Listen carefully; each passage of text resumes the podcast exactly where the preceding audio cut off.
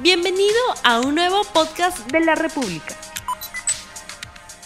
Muy buenos días amigos de la República, bienvenidos a RTV Economía, el programa económico del diario La República de este día, miércoles 30 de junio del año 2021. Se fue ya el mes de junio, vamos con el programa. Hoy, como hemos dicho, vamos a abordar estas expectativas económicas y el entorno para los negocios post elecciones, en un momento en el que el virtual ganador de las elecciones, Pedro Castillo, se reunió con el presidente del Banco Central de Reserva, Julio Velarde, y lo invitó a quedarse al mando de esta entidad monetaria. Esto fue ratificado, como lo hemos escuchado al inicio, por Pedro Franque, economista que se está reuniendo con diversos agentes económicos para explicar la propuesta de Perú Libre y para tranquilizar a los mercados. El resultado del anuncio es un descenso en el precio del dólar que estaba inflado por la especulación y del mismo modo la Bolsa de Valores de Lima empezó a mostrar un comportamiento con cifras en azul. Sobre esos temas vamos a conversar hoy con el profesor Jorge Guillén, él es economista, docente asociado de la Universidad ESAN. Muy buenos días, doctor Guillén. ¿Qué tal? ¿Cómo estás, Rumi? Doctor Guillén, en principio, ¿qué le parece a usted como economista que Pedro Castillo haya pedido la permanencia de Julio Velarde al frente del Banco Central de Reserva? Sí, eh, hay, hay un informe del Credit Suisse que habla sobre las posibilidades. Vamos a asumir que gana Pedro Castillo porque todavía no está eh, oficializado, proclamado. proclamado, ¿no? Porque en el caso de Keiko también hay disturbios, no hay mayoría en el Congreso, hay descontento con una parte de la población asociada a corrupción y todo. Pero vamos a asumir en el caso de Castillo que, este, que, es el, que tiene mayores probabilidades, ¿no? Eh, dos escenarios según el Credit Suisse se radicaliza. En, la radicalización, esa estrategia le va a permitir eh, que todos perdamos. Es un perder-perder. El Estado, el mismo Castillo, porque va a, tener oposición en el Congreso, va a tener que cambiar constitución, va a tener oposición en el Tribunal Constitucional, que le va a revisar eh, si es que va a plebiscito, porque no tiene mayoría en el Congreso. O sea, y le va a demorar cuatro años hacer eso. O sea, imposible es un escenario que él, mismo se ha dado cuenta que si toma ese camino es el camino, digamos, eh, eh, dominado. ¿no? El camino dominante es el de moderarse, que parece que lo está haciendo, dando su discurso, justo lo acabamos de escuchar el video, eh, llamando a la autonomía, siempre manteniendo en línea su discurso de yo no quiero corrupción, yo no soy Odebrecht, ¿no? todo hemos tenido todos estos años con el tema de la corrupción y la falta de ejecución de gasto y el pueblo ha pagado las consecuencias de ello manteniendo más o menos esa línea, y como Pedro Franque lo ha mencionado también en la entrevista, eh, están tratando de, con Velarde, han calmado un poco los mercados, ¿no? las volatilidades financieras. Ahora también depende de si Julio Velarde acepta o no, porque él mismo dice que está cansado, él, mismo, él ya lleva desde el segundo gobierno de Alan García tampoco es la persona indispensable, no que la institución dependa de una persona, a pesar de ser nombrado este, banquero del año por varios años eh, a nivel internacional.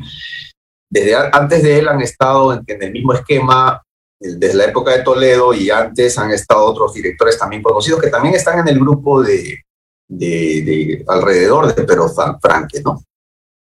Así es. Eh, precisamente sobre el tema, eh, Pedro Franque lo ha señalado y, lo hemos escuchado en el video. En un eventual gobierno de Perú Libre, ¿cuáles serían los efectos para el mercado de mantenerse a, Julio Velarde en el Banco Central de Reserva? ¿Eso daría tranquilidad, mayor tranquilidad a los mercados? Sí, temporalmente, ¿no? El eh, tipo de cambio estaría, estamos viendo que ya no subiría más de cuatro y también tendríamos una bolsa de valores más, mejor valorada, ¿no? En, en las acciones peruanas pero también hay que considerar que no solamente depende de, de ello, ¿no? Y de, de, una persona en el Banco Central. Eh, está también Oscar Dancourt, también en el grupo de, de Pedro Franque, que ha sido director del Banco Central eh, anteriormente a Velarde, con Richard Webb y con José Martans, ¿no? En la época de Toledo, e instalaron el plan de inflación objetivo que tenemos ahora, el Inflation Targeting. Entonces, eh, va a depender también ahora, lo importante es quién más se suma al equipo. A nivel macroeconómico, sí lo discutimos antes, no, no hay ningún problema a nivel macroeconómico, la política. El problema son las reformas estructurales. Así es. Los anuncios de Pedro Castillo de calmar a los mercados se da en un momento donde Fuerza Popular insiste en fraude y en que debe haber una auditoría internacional para una segunda vuelta electoral. ¿Qué opina usted de, esta, de, de esta exposición, en todo caso, de Fuerza Popular, de incluso recurrir, digamos, a la OEA para una revisión de las elecciones de segunda vuelta? Sí, ahí esa, todas estas situaciones eh, generan más incertidumbre, ¿no? Porque el inversionista dice, yo no voy a poner un dólar acá hasta agosto, hasta saber la ciencia cierta qué, qué está pasando, ¿no? Porque ahí hay, hay otros escenarios también, que gane uno, que gane el otro, que tampoco, digamos, o uno u otro trae mucha controversia y disputas entre el Ejecutivo y el Congreso, no tienen mayoría ninguno de los dos.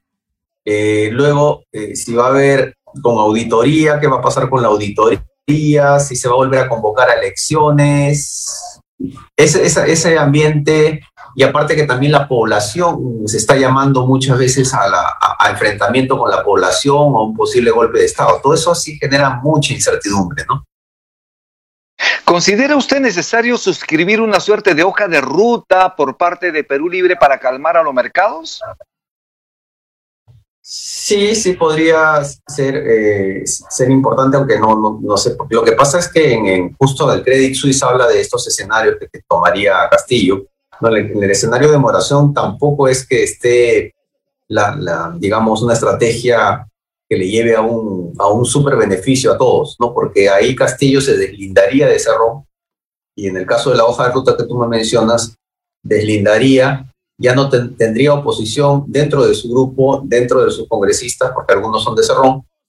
Entonces va a tener que hacer puentes y va a tener que hacer puentes con Fujimori o con algunos cercanos al Fujimorismo o algunos partidos por ahí, y va a ser bien difícil, ¿no? Va a tener que hilar muy fino y ahí incluso en ese escenario se plantea crecimientos también bastante mediocres porque no vamos a poder hacer mucho también. Va a haber quizás pugnas también muchas veces, ¿no? No es radicalización, pero es una moderación que podría ser muy similar a los atisbos que tuvimos en las épocas del gobierno anterior, ¿no? Con PPK y Vizcarra. De alguna manera se nos está agotando el tiempo cuando el Perú debe asistir justamente a la proclamación del próximo presidente peruano. ¿Cree usted que esta pérdida de tiempo valioso de alguna manera nos dificulta ese proceso de transferencia? Porque ya mañana empezamos julio, el 28 tiene que ya ah, obviamente juramentar el nuevo presidente del país. Entonces es un tiempo valioso porque se necesita justamente saber cómo está la situación económica, social del país y cuáles son obviamente de antemano estas propuestas que el próximo gobierno debería afianzar antes del 28 de julio. ¿Qué opinión tiene usted? Sí, es importante, bueno, todavía no hasta que se nombre, se oficialice, conocer cuál es el nuevo gabinete, ¿no? Y quizás por ahí algunos asesores que van a estar internamente y ninguno de ellos puede, hasta que se oficialice, puede mostrar incluso la hoja de ruta que mencionas, porque todavía este, ¿para qué la va a poner si que de repente quizás está la probabilidad de que la otra candidata pueda ganar, ¿no? Entonces, eh, todavía eh, frente a, creo que vamos a tener que esperar hasta agosto, hasta más o menos ya a ciencia cierta conocer cuál es el próximo panorama y cuáles son los planes que se puedan tener. Ahora, no tenemos mucha esperanza de que tenga de los, de los planes de gobierno, tanto de Keiko como de Castillo, no hay un plan muy sólido eh, para reforma de pensiones, sistema bancario, reforma del Estado, salud infraestructura. Ninguno es sólido. No son un poco improvisados. Siempre ha sido así. Eso es algo que deberíamos resolverlo para las siguientes elecciones. ¿no? Los candidatos se presentan con planes que son muy someros y que a veces y son tan malos que a veces no se van a cumplir lo único que hacen es tratar de llamar la atención al público, nada más quizás que no está muy informado. Dentro de todos estos anuncios, Pedro Castillo ha señalado, y lo hemos visto en el video al inicio del programa, él ha señalado que no habrá estatización, que no se le confiscará las propiedades a nadie, mucho menos se le quitará el ahorro, el dinero de, de, la gente, de su CTS, de sus ahorros en los bancos, de su fondo previsional. Asimismo, también se ha señalado, digamos, una serie de cosas que van a tranquilizar los mercados. De alguna forma, esto se está entendiendo por parte de los agentes económicos. De alguna forma, esto sí aminoraría esa intranquilidad por parte de ellos. Sí, sí, ese es el, digamos, un escenario moderado, pero que mm, frente al otro, que es peor, ¿no? que nos traería, retraso y un... No, no llegaríamos a, Venezuela porque se ha estado exagerando y se ha estado interpretando el, el ideario inicial de Castillo de esa manera por un tema político nada más, por susto, por miedo, ¿no? que hacen los políticos. Pero no llegaríamos a tanto, ¿no? Porque hay muchas instituciones y muchos, muchos eh, candados en el camino.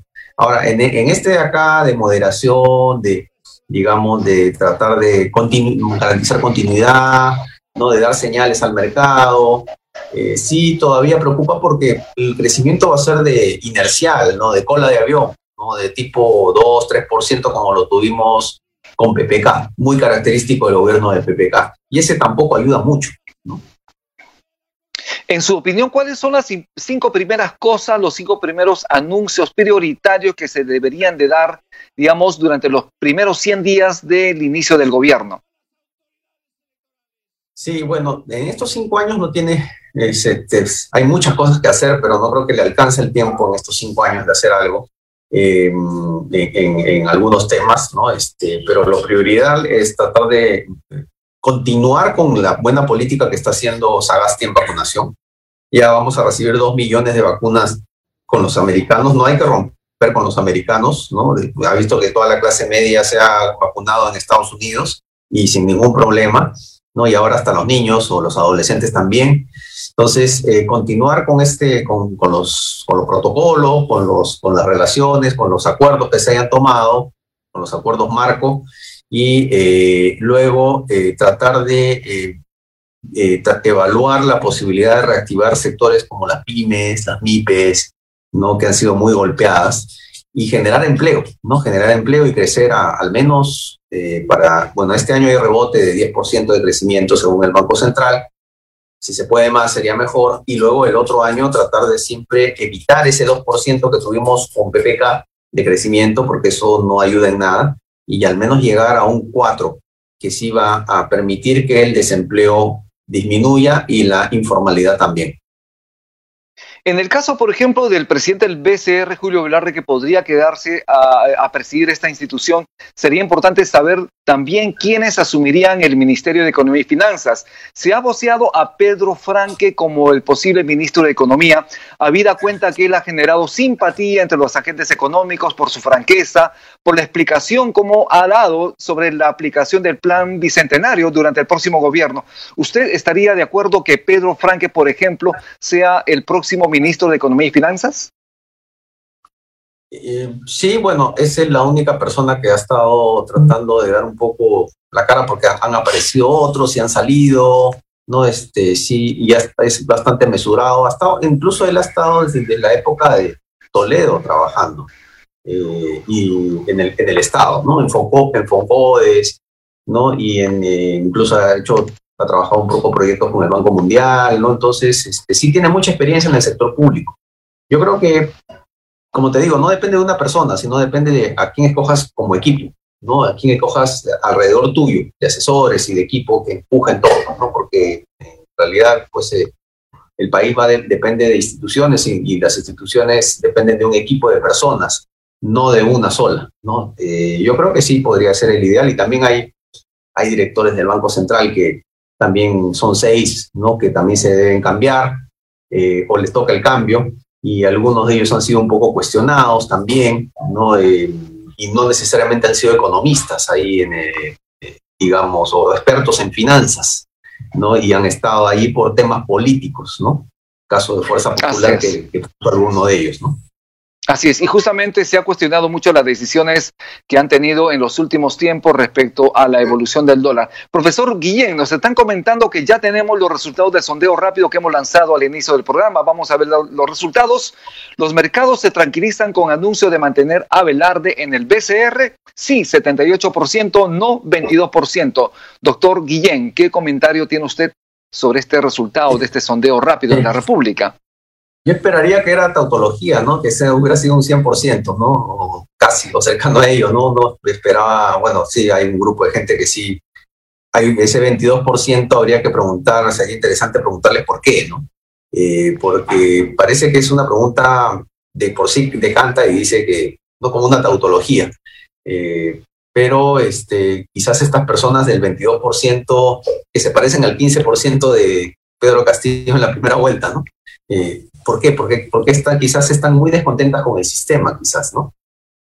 Así es. Si lo llaman a usted a apoyar con el nuevo gobierno, ¿estaría dispuesto a participar debido a sus conocimientos económicos y financieros? Habida cuenta que usted ya ha trabajado en el Estado. Eh, no, yo he trabajado más tiempo en el sector privado, en el extranjero, ¿no? y, he hecho consultorías, muchas consultorías con el Estado.